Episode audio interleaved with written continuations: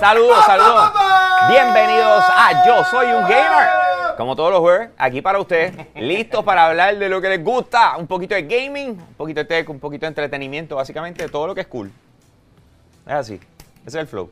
Ya mismo, ya mismo llega, ya mismo llega Giga. Eh, llegó. señores, mi nombre es Frankie López. eh, me conocen por Hambo. Y yo soy Iván Coronel Giga, mi gente. Y hoy vamos a tener un ¿Prendiste, show bien bueno. Sí, prendí, prendí. ¿No tienes mute? No, No, sé. estás bien, No ok. sé, está el está virado. Eh, tenemos un show extremadamente bueno. Entre las cosas que vamos a estar hablando, eh, vamos a estar hablando de Death Stranding, por supuesto, pero... so- Oye, para recalcar, las únicas personas en Puerto Rico que lo han jugado somos este caballerillo. ¡Ey! Así es el Por flow. si acaso, sí, porque hay un montón de gente por ahí que está hablando. Oye, machiche, todo el mundo que ha jugado Death Stranding en Puerto Rico Está, en aquí, este cuarto. está en este cuarto. Y el único que lo ha terminado soy yo, mi gente. O sea que vamos a. Eso es por correcto. Las únicas personas. ¿Cuántas horas? ¿Cuántas horas? 60 con 27. ¿Y, y cuál es el completion que tiene hasta el momento? Eh, bueno, completion percentage como tal no tiene, pero o- hoy con el último update Salieron los trofeos. Los trofeos ya salieron. Ajá. Eh, 69% de los trofeos. 69 entonces. ¿Después de cuántas horas? De 60 y media. Ok, eso está sabroso. para que tengan una idea. O Está sea bueno, que- está bueno, no importa, No, está, bueno. sí, sí. Vamos, a estar hablando de Death Stranding ya mismito, vamos a estar hablando de el problema que hay con las puntuaciones de reviews y por qué es que nosotros no la usamos usualmente. Eh, y también vamos a estar hablando de lo que ha pasado con PlayStation 5. No, lo que pasó con. todo- eh, hoy fue un buen día eh, de noticias de PlayStation. O sea, hablando Sony claro. está tirando a mí me gustó todo lo mí que. también. Pero anyway, vamos a entrar en detalles de por qué me gustó específicamente, porque todo tiene que ver con actitud, Sí. todo tiene que ver con progreso, todo tiene que ver con inclusión de otras personas. Así que eso está, eso está genial. Pero hoy es un buen día, Sí. hoy es un buen día para que tú que me estás viendo en estos momentos. Le des share. Comparte este video con tus amistades para que se enteren de que nosotros estamos en vivo, en línea, en estos momentos, que pueden ser parte de la conversación, que vamos a estar leyendo su- sus comentarios, porque Sí. Arcángel, la gran maravilla, está listo para hacerlo. Sí. Él está ahí, ready. eh, Y lo queremos- veo, oye, información. Exacto, y queremos recalcar otra cosa. Vamos a estar hablando de todo esto. Eh, vamos a contestarle las preguntas que podamos de Death Stranding. No vamos a estar yéndonos con nada de Sí, spoiler no, por si no spoiler, no spoiler, claro. ¿Dónde está el- aquí está el sí. Sí, está ahí, conecta, conecta. Sí. Señores, y quiero recordarles que este programa es traído a ustedes por Ciclón Energy Drink, la bebida energizante de los gamers. Y otra cosa que quiero que vean, porque honestamente eh, estoy, este específicamente me encanta. O sea, lo- los viste, Sí, papi, sí. están todos súper cool. Yo, no- a mí no me gusta Dragon Ball, pero este, no sé ni cómo se llama, se ve súper cool. I love it. ¿Cómo se llama ese, eh, Tito, Dragon Ball? Ese es un Saiyan 4. ¿Un Saiyan 4 de Eso es quién? de GT. Es de GT. Ok, pues se ve demasiado de cool y los puedes conseguir en Otaku Shop. Ya Y Canovana este es Bardock, ¿verdad? Sí, el papá. Sí, ese es Sí. Mala mía, lo, lo tengo de espalda. No, no, no lo reconozco de espalda, pero. Joyita y el Ultra Instinct. El Ultra Instinct yo lo tengo. Y sabes que el otro día alguien me estaba preguntando del Ultra Instinct. Yo lo tengo en Fonco. ¿En foco? Sí. ¿Y es de los grandes o de los.? No, de los, de los chiquitos, de los normales. Alright. Fíjate, de los Funkos grandes yo tengo. eh, fuera de los que siguen tienen nave y esas cosas. El único que tengo es un Hulk eh, rompiendo el traje de Spider-Man. Ah, yo he visto eso. Está Se ve bien ufiado, sí, nítido así. Ah, y un Thanos, tengo un Thanos grande. Durísimo. Este, pero fuera de eso no tengo más ninguno. Pero necesitamos hoy que comenten mucho. Share. mi Share, gente. share, y share. obviamente eh, vamos a tener mucho bien bueno hoy. Y el sábado también vamos a tener mucho bien bueno también en Univision Puerto Rico. O sea que denos follow para que vean todas las cosas que están pasando. Porque lo que queda de la década, no del año, mi gente, de la década va a estar bien bueno. Vamos a tener un montón de cobertura especial para ustedes. Así que todo el mundo pendiente porque lo que viene, viene sólido. Este Estamos sábado también tenemos review de Doctor Sleep. Eh, que spoiler, está bien buena. Pero vamos a estar hablando de otras cosas. Spoiler, no vean el review. Está muy buena. Sí, no, no, no, no, no para que se, para irnos un poquito más a fondo. Porque Mira, pero va- déjame saludar rapidito. Tengo por ahí a sí. Jorge de Santiago que está por ahí. Eh, está diciendo, nadie va a hablar del nuevo Xbox. Sería genial que yo- Bueno, eh, ¿sabes que Quien tiene que empezar a hablar de nuevo Xbox es Microsoft. Exacto. Y, y de eso, no, en serio, eh, de, de eso vamos a hablar. Yo estoy loco que estas dos compañías, tanto PlayStation como Xbox, los dos se pongan a hablar seriamente de qué van a estar haciendo. Lo que pasa es que en esta conversación no ha sido una conversación, ha sido un monólogo. Sí. Quien único está hablando de su próxima consola de próxima generación es Sony. Y yo creo que este fin de semana es XO19, ¿verdad? ¿Qué qué? XO19, el evento, bájale por favor, la, bájale a eso, please. XO19 es este fin de semana, ¿verdad? Eh, este evento, el año pasado Microsoft lo pintó como que vamos a ver todas las cosas nuevas que vienen. Y realmente es un fanfest, entiendo todo, pero el año pasado yo creo que lo, lo sobre hypearon. Sí. Y entonces lo que crearon fue un problema para las personas Un que... boquete, un boquete. Del Sí. 14 al 16. De Del 14, al 16. 16. Ok, Eh, sí. Así que vamos a Sí, ver pues, qué es la- pasa. es la- es la próxima te- semana. te- eh, a lo que nos pasó el año pasado, lo que nos pasó el año pasado fue que dijimos, tienen que mencionar algo de eh, Gear Del 5. Xbox. No, en aquel Ajá, de momento Gear- ah, la de- fue de Gears, De Gear razón. 5. Tienen que mencionar algo de Gear 5. Hace total sentido. Es Nada, en México. nada. México es el local donde más se vende Gears, etcétera, etcétera. No, no presentaron nada. Se- o sea, lo ideal sería que nosotros estuviéramos diciendo Sí. que en este evento vamos a conocer más detalles del nuevo Xbox, pero lamentablemente no tengo ningún tipo de confianza en Microsoft Nada, porque mano. no ha hecho las cosas que son lógicas cuando tú estás invirtiendo una cantidad de dinero en crear un evento tuyo. Es lógico. O sea, mira, por ejemplo, BlizzCon, que es lo que nosotros vamos a. eh, Vamos una a de las cosas que también. vamos a estar tocando. BlizzCon hace su evento donde ellos presentan sus cosas. No está ni siquiera atado al E3. O sea, No, eh, eh, y mira, y un evento importante, BlizzCon, bueno, Bli- Blizzard también, antes de que fuera, de que lo adquiriera Activision, siempre ha sido una compañía de la misma manera que Bethesda, que tiene muchos fanáticos, igual que Valve. Eh, hay varias compañías que, que no son los manufactureros principales como Nintendo, Sony, Microsoft, todo esto, eh, Sega, hasta, un punto cuando manufacturaban las consolas, que, que se convirtió en, en- en- se han convertido en, en una, en una figura, eh, unas compañías cult que tienen fanáticos como, como el culto de Apple. O sea, todas esas cosas así, que son fanáticos bien fieles, bien, bien, que, siempre están bien pendientes de lo que está pasando. Y aunque no lanzan 300 juegos, las franquicias que tienen son bien populares. Por eso yo creo que BlizzCon ayuda. Pero al Microsoft hacer este tipo de eventos, vamos a ver, o- ojalá este año esté brutal. Y ahorita tiraron una lista de todos los juegos que van a estar presentando, 24, que van a estar playable allí. Quizá van a haber sorpresas, pero a mí no me, no, no me convence muchísimo. Estoy tratando de darle share en, en mi página también, porque últimamente he estado dando problemas, pero bueno. Eso es parte de. Señores, ok. eh, Jesús Horta donó 50 estrellas. Tenemos a Miguel Padilla que donó 60 estrellas. Sí. Vi a alguien por ahí. eh, Miguel Padilla también donó 15 estrellas más. Gracias. O sea, estamos conectados. Me encanta. Eso así. Eh, otra de las cosas también bien importante. Mañana sale The Stranding. Vamos a estar hablando de él ya mismo. Eh, la gente de Games and Smart Solutions tienen el juego físico. O sea, si lo quieres físico, puedes ir a donde ellos, Santa Sí. Isabel y Coto Laurel en Ponce, ¿right? Vamos a darle, señores, vamos a hablar de The Stranding. Eh, rapidito, eh, Giga, eh, dijiste ya que son unas buenas 60 horas. Mira, se- Entonces- 60 horas, pero he, he- he visto también que otras páginas han estado discutiendo de cuántas horas se tardaron, 48, 50, 40 y pico. Yo, yo exploré bastante el juego. O sea, yo no me fui... Yo, yo planifiqué, porque una de las cosas de, de para las personas que recibieron el juego, teníamos que terminar el título que yo pienso que está perfecto. Y esto lo vamos a hablar ahorita cuando estamos hablando de los reviews y de, la- y de las puntuaciones. Pero yo pienso que es bien importante jugar la experiencia completa, específicamente este tipo de juegos grandes.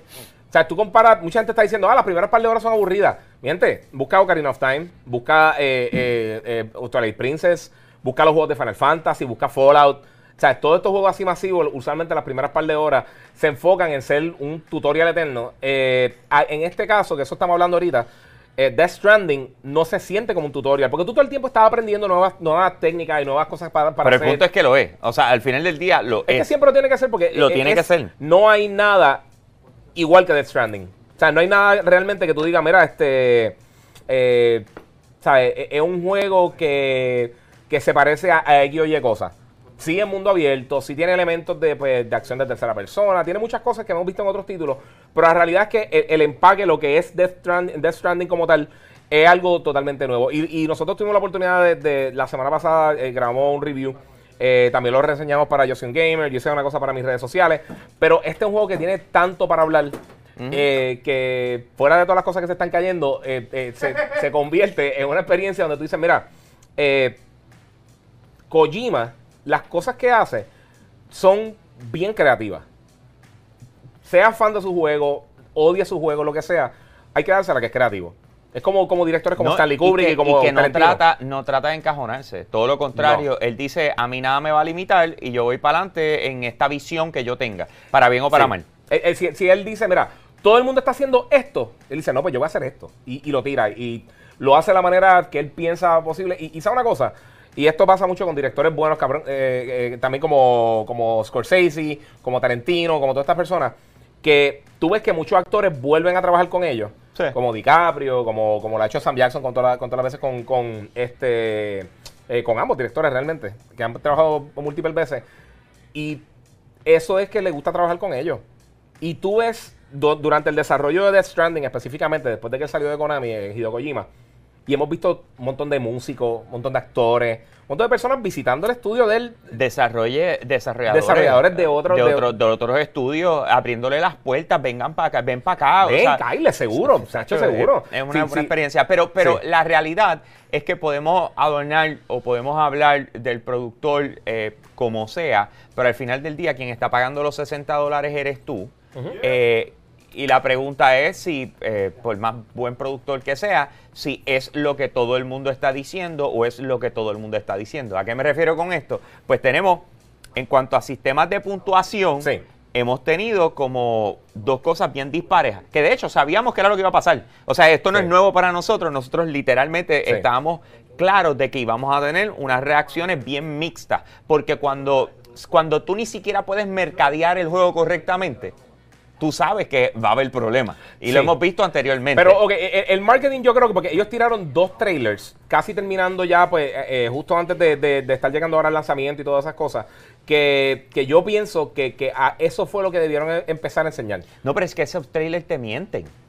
Honestamente, No, son hay, hay uno, hay, hay dos que no. Te explico. O sea, lo que está allá adentro e- es, contenido del juego. No es que te están mintiendo, eso está allá adentro. Pero mira los trailers de que- Witcher, por ejemplo. Pero es que no tiene el pacing. O sea, el pacing que te están Igual que dando. The Witcher. eh, Eh, mira el trailer- Estoy de acuerdo. Por Estoy eso. enteramente de acuerdo. Es que son una Pero es experiencia que tan te- larga, tú no puedes, tú no puedes eh, eh, eh, condensarlo en una hora, en un minuto, en 30 segundos, Y lo que sea. aunque trataras como Mira, quiera, ey, no importa. baila un poquito, please. Estaba tratando de hablar. Eh, pero Gracias. como quiera, como quiera, no importando lo que tú hagas, Ajá.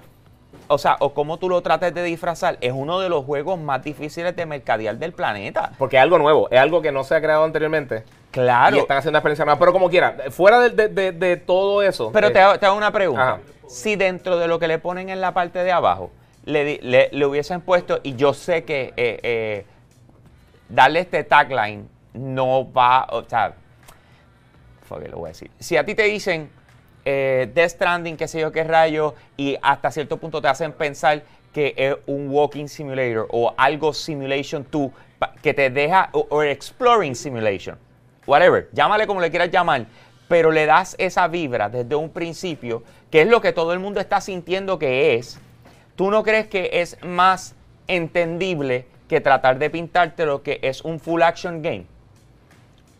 Es que yo no, yo no pienso que lo pintaron como un full action game en, algún, en ningún momento. Y esa es la, ok, eh, eh, pero el punto no es ese. El, el punto, porque es que esa es la cosa. Es difícil decir que es el juego sin hablar a fondo. Claro. Pero es como todo. eh, oye, no, no es como todo. Sí, seguro la sí. gran mayoría de las cosas nosotros podemos explicarlas por- muy bien. porque todo tiene un precursor, todo tiene algo que es. Tú puedes decir de literalmente todos los juegos, o, o por lo menos 90 de los juegos que han lanzado en los últimos 15 años.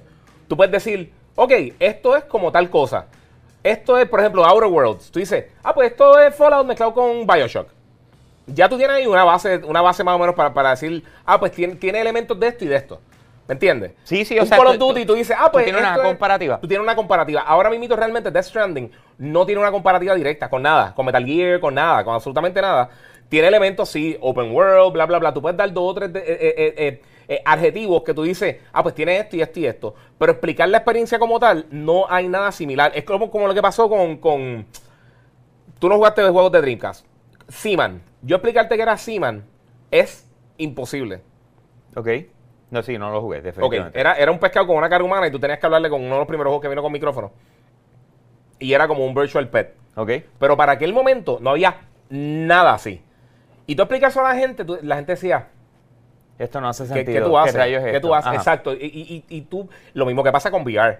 Es imposible realmente VR expli- explicar VR. Para que personas que, no han jugado, si alguien ha probado VR real, eh, estamos hablando de, de HTC Vive, de Oculus Rift, de Oculus Quest, de PlayStation VR, todas estas cosas. Si alguien ha probado ya VR, tú le puedes explicar eh, un juego como Job Simulator o algo como, como este eh, Keep Talking and Nobody Explodes. Si alguien ha jugado VR, lo puede entender. Claro. Si tú le explicas a una persona que nunca ha tenido un, un- un casco de realidad virtual puesto, se van a quedar como que. Ok, ¿Pero pero, pero ¿Es entonces, 3D? pero No- no es entonces ahora dime, contéstame tú esta. Sí. Eso es para todo aquel que no ha tenido la oportunidad de jugarlo.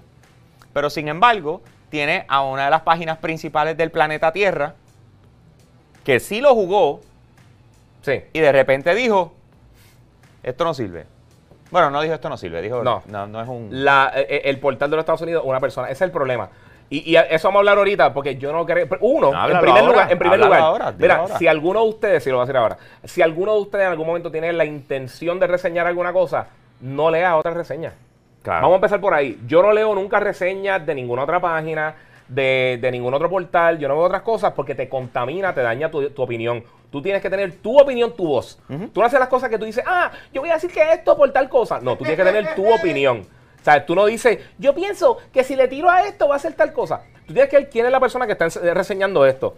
Porque, por ejemplo, si tú, a ti no te gustan las películas de horror, yo no te voy a llevar en hace 30 años a ver El Exorcista para que tú la reseñes. Porque no es para ti. Claro. O Martin Scorsese que ha estado pateando a Marvel, tú no lo vas a llevar para que, para que re- reseñe Ant-Man. Claro. Pues, eh, por ende, tú tienes que tener personas, sí está bien tener un- un- un- una visión diferente. Y sabes una cosa, de todos los portales y todas las páginas y revistas que yo he visto de, de- toda mi vida que, que he estado eh, como gamer y jugando y, y trabajando ya en la industria, quien más me gustaba que tenía un sistema que yo cuento que era perfecto era eh, Electronic Gaming Monthly.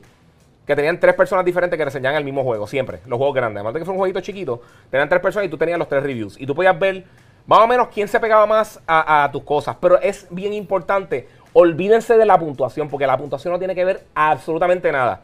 Porque yo, yo puedo decir, a mí me gustó con Pau, que es una basura de película. Yo, yo le di un 8 de 10 porque me gustó comparada con esa misma película. Pero entonces yo cojo algo y veo una película que está brutal.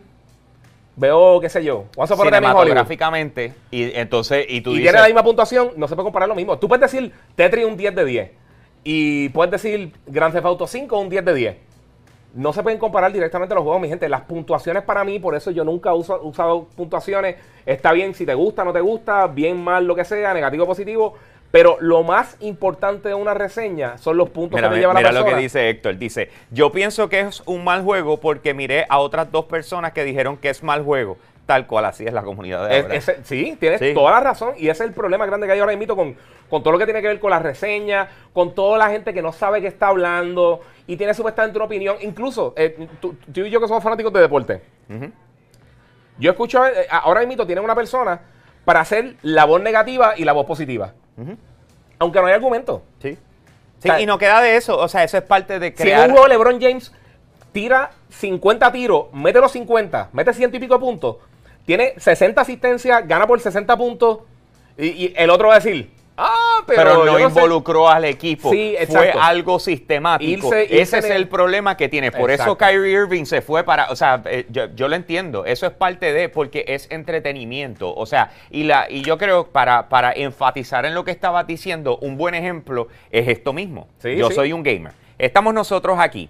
Está Giga. Giga tiene un, un review. Estoy yo. Yo tengo un review. Machiche, cuando termine, va a hacer su review. Erwin, que es el editor del punto .com, va a hacer su review. Tienes a Manuel, que también tiene su review. Cada uno Puntos de de nosotros son puntos de vista Exacto. diferentes. Decir que yo soy un gamer tiene esta opinión sobre este juego es como generalizar cuando tienes un montón de personas que están trabajando. Y, quiero, y es quiero lo mismo de IGN. Bi- Exacto, a eso iba. IGN, todo el mundo está diciendo, ah, la versión de Estados Unidos. Mira las otras páginas de ellos internacionales. 9.6, 9.8, 9.2 incluso. Todo el mundo que está peleando. eh, Y, y, y sabe una cosa, y, y voy a mencionar solamente Metacritic en este preciso momento. Porque para mí es una estupidez Metacritic y Rotten Tomatoes. Un momento era un poquito más de esto, pero les voy a dar un ejemplo por qué estas cosas no funcionan. Y por qué tienen a veces agenda. Eh, Gears of War, que es reconocido como uno de los mejores juegos del año, tiene que básicamente la misma, la misma eh, puntuación que The Stranding. Debajo de esos dos juegos está Call of Duty Modern Warfare, que está súper nítido. Y está 4 o 5 puntos más abajo. Y lo que voy a decir ahora, esto pasó con, con el stand-up de Dave Chappelle. Ok. Eh, los que no saben, stand-up de Dave Chappelle, Six and Stones, Stones es Sí. de los mejores stand-up que he visto en mi vida, súper nítido. Ese es de Netflix. Bien crudo, sí, el de Netflix, el último que salió ahora, que tuvo un montón de problemas, todo el mundo lloriqueando. Rotten Tomatoes, al principio, solamente tiró 5 reseñas, aguantó todas las demás y tenía 0%. Cuando abrieron las reseñas de los usuarios, ya después de que estaba disponible, tenían 99%. por- 99%. Entonces, las 5 personas que cogieron para hacer los reviews son personas que Vamos a suponer que él está hablando de, de, los Super Saiyans, para no meterlo con, nadie. Está hablando de los Super Saiyans. Y él hizo un chiste, ah, encontró a Super Saiyans, pues puso personas que se ofenderían específicamente por eso para dañar la reseña. O sea que ellos están controlando la narrativa. Ya Rotten Tomatoes, ya Metacritic no funcionan. Porque si tú estás escogiendo, porque, ok, antes yo decía, pues estás cogiendo un montón de personas y estás haciendo un, un porcentaje de todas las críticas. Pues tú dices, bueno, pues si está alto, si está bajito, pues tú sabes más o menos lo que es. Pero, Pero- si estás controlando Si cuáles lo críticas controlando, salen. dañaron, no vale para nada. Sí, es totalmente inservible y es una basura. Otra, otra cosa que Por eso, por eso yo prefiero dar contenido y explicarte por qué me gusta, porque no, no me gusta, porque eso, eso, eso es lo que tú necesitas para hacer la compra. Yo sé que usted gasta 60 dólares, nosotros lo envían, pero yo siempre me he sentido responsable de, de te guste o no te guste, yo te voy a decir, o sea, tú no vas a encontrar nada en un juego que, que tú digas, ah, pero él no me dijo esto porque lo, escon- lo escondió. Te guste o no te guste, yo te voy a decir la que hay, lo que yo pienso. Claro. Yo siempre te voy a decir mi, mi opinión. Tú piensas que esté bien, tú piensas que, esto, que está mal. Papi, las opiniones son como los ombligos, todo el mundo tiene una y esa es la que hay. Eso es así. Es Y, para que tengas una idea, cuando están hablando de, de ratings, que te están diciendo, ah, que si tiene 10, que si tiene 8, que si tiene pito, para que tengas una idea de cómo ellos trabajan este tipo de reseñas, ellos te dividen las cosas y vienen y te dicen, eh, uno tiene que ser sobre gráficas, eh, otro tiene que ser sobre música, otro tiene que ser sobre cinemáticos, otro sobre la historia, otro sobre el contenido, otro Sí. sobre el control, otro sobre el gameplay. O sea, cuando tú miras esa, eh, eh, eso que estamos hablando ahora mismo, cada uno de esos se dividen en subcategorías. Cuando a ti te dicen, imagínate que te estén diciendo, este juego es un 6.5, que by the way, eso es good. No, no es un mal review como quiera. Eso es good. Es mejor que, Vamos es mejor que empezar por eso. un 5 es promedio. Es que también todo el mundo piensa que los únicos juegos buenos son 10 de 10. Y, y ese es el, pro- el problema es que, y, y te voy a decir algo, este juego no es un 10 de 10. O sea, si fuéramos a utilizar esa- ese tipo de métrica, este juego no es un 10 de 10. Este año no hay ningún 10 de 10. Hasta el Vamos empezar momento, por- es, es ahí. verdad, estoy totalmente de acuerdo. Este año no hay ningún 10 de Y a 10. menos de que Star Wars nos sorprenda, Ni en película. y con todo y eso, 10 de 10 es irrelevante. No tiene que ver nada, es una cosa de opinión. Sí, pero volvemos, eso, eso, no, es, yo eso sé. es para darle pero la gente pregunta, ¿ese juego es un 10 de 10? Y yo, pero es que decir eso, es, es- es- es lo que te dije, Tetris puede ser un 10 de 10, o Bioshock puede ser un 10 de 10, pero tú no lo puedes comparar uno con el otro. O sea, son para dos targets diferentes, por eso es más importante llevar la información a ustedes y para que ustedes entiendan qué son los elementos que te pueden gustar, que no te pueden gustar. No todo el mundo le va a gustar todo. Estoy enteramente de acuerdo. Ok, simple como eso. eh, pero al final del día, o sea, yo creo que en este tipo de juegos, y yo creo, eh, y, y lo más importante de todo lo que nosotros podemos decir, es, es una experiencia distinta. Sí. Al ser una experiencia distinta, si tú eres el tipo de jugador que estás acostumbrado a, degustar o es desgustar, ¿cómo es? ¿Cómo se dice bien? Des- Eh, desgustar o degustar. ¿Cómo se- Degustación, degustar. degustar. Sí. Si tú eres el tipo de, de gamer que degustas, en otras palabras, dices, déjame tratar este, déjame tratar el otro, déjame tratar a ese. Eres ese tipo de gamer. Si tú no juegas esto, te estás fallando a ti mismo. Porque es algo, o sea, te- hay que decirlo, es diferente, es totalmente diferente. A que muchas personas eh, eh, consideran que las primeras horas son lentas y que pueden hasta cierto punto desanimarte a seguir jugando. Muchos hemos pensado así. Pero por eso fue que nos dijeron, jueguen hasta el final, métanle. Yo todavía no he llegado al final, yo, pero ya gracias, pasé, las 12 horas y pico. Eh, y cogió, de repente hace ¡pum! Y cogió una, ve- una clase de velocidad. Y no, exacto. Y hace una clase de velocidad y te quedas como que anda para el sirete y estás totalmente emocionado y te regañas en tu casa porque no te quieres. Era este morón. Pero, pero, pero, eh, como se dice, eso es, lo único, eso es lo único que me gustaría por lo menos Sí. presentarles y decirle a Pero ustedes. saben una cosa, si van a escuchar reseñas, busquen personas que hayan jugado los videojuegos, que sepan de lo que está hablando. No vayan con trolls, no vayan con gente que, ay, que que- que-", porque la realidad es que llorar acerca de algo o ser súper crítico de algo negativamente no es la razón de reseñar las cosas. Yo siempre lo he dicho, yo no soy fan de Smash Brothers, pero yo siempre, todas las reseñas, busquen mis reseñas desde, desde el primer Smash, el primer no, porque el primero no lo reseñé, desde GameCube para acá, y yo siempre he encontrado que es un juego que está súper bien hecho. No es para mí. Pero yo nunca lo he pateado. Lo que pasa es que no, a mí no me gusta. Yo prefiero otro tipo de juegos de pelea. Pero Smash Bros. es un juego que está hecho. Todos los Smash Brothers están virtualmente perfectos a nivel técnico y en el contenido que tiene para los fans. Por eso es que la serie es tan popular. Por eso es que el juego de, de pelea más vendido en la historia. Pero Sí, acaba de coger a, a Street Fighter. se él lo pasó por la piedra. Igual, a mí me encanta Tekken, pero yo sé que no es para todo el mundo.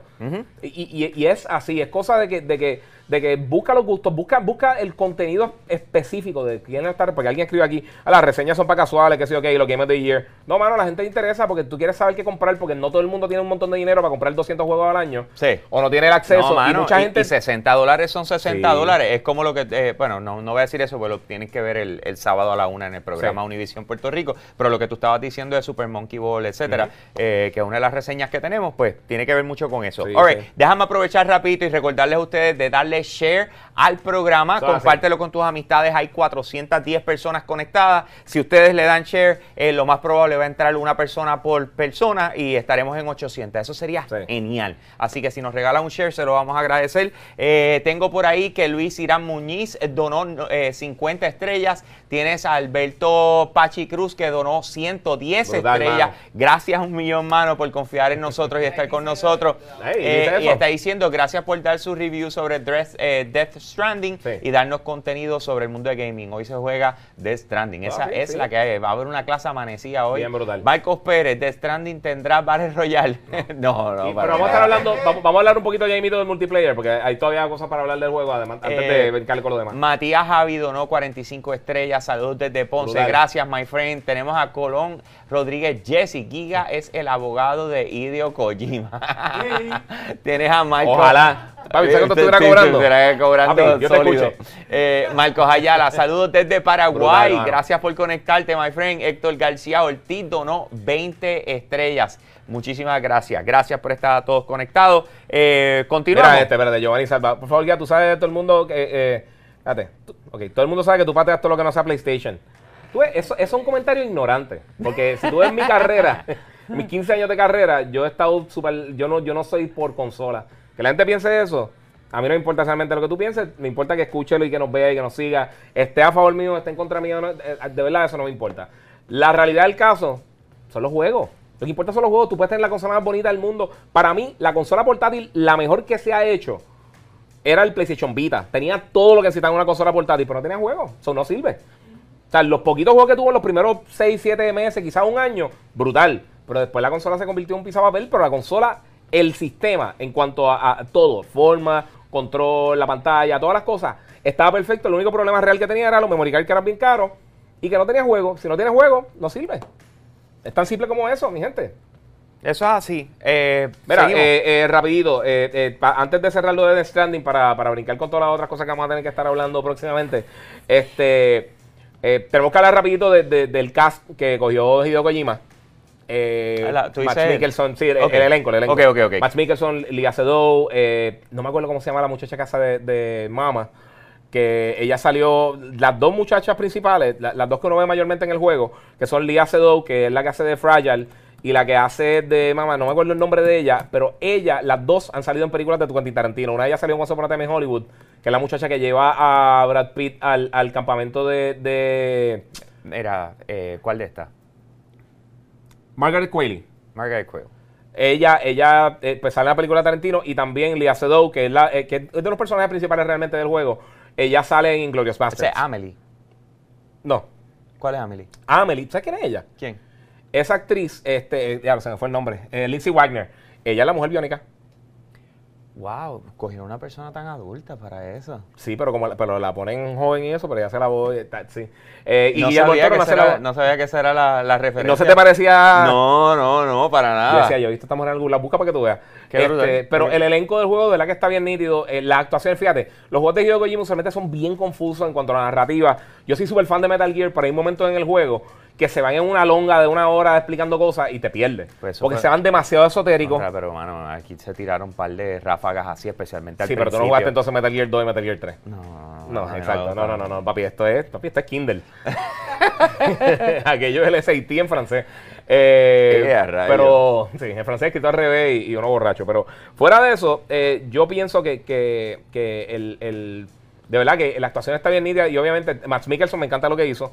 Y el personaje principal, Norman Reedus, aunque yo pensaba que iba a ser más en, la en el juego, hay un montón de cosas. ¿Tú te pusiste a jugar en el, en, en el cuarto de él? Claro, En el espejo y hacer todas las estupideces. claro. Pero claro. te, te- te voy a decir una cosa. A, a mí me tripea este tipo, Norman Reedus, ese que hace de, de, de Darrell Dixon. Pero una cosita que tengo que decir es que, aunque él tiene este, este de esto de Daryl, de que soy bien cool y estoy siempre de sucio y no me importa, él se tiene que afeitar el par de pelitos de la cara. Sí, loco, ¿verdad que tiene un le, le- le hicieron digital unos pelitos rapiditos. Le Eh, hicieron un par de pelos en la cara, Tiene pero... par de pelitos de, de, de, de octavo grado, de, no- de, no- de noveno grado. Es verdad. Y Le hacen, la chiquita y y le hacen un- perfecto. un tronco de close-up. No, sea, tú puedes jugar, mira, hay una cosa, esto sin dar spoilers, tú puedes jugar en el espejo, son cosas raras de Kojima. Te puedes acercar y hacer mueca usando el análogo. Y puedes tomar unos screenshots como si fueran fotos. Eh, y tú le ves los pelitos de cerca así, los tuquitos todos desmadrados y todo eso. sí, es Eh, verdad, es y- verdad. Y, llego a esto porque he visto a alguien por ahí que, que- que tiene como que, como que, eh, hoy es TBT, hoy es jueves. Y está, y está viajando Sí. en el TBT de cuando no tenía barba, y no soy yo. Yo estoy en contacto con mi barba. Eh, pero yo te he visto que tú estás tirando un montón de cosas que quieres verte otra vez sin barba. ¿Qué es lo que tú quieres hacer? ¿Qué está pasando? No, que yo he visto que tú estás tirando un montón de, de posts de...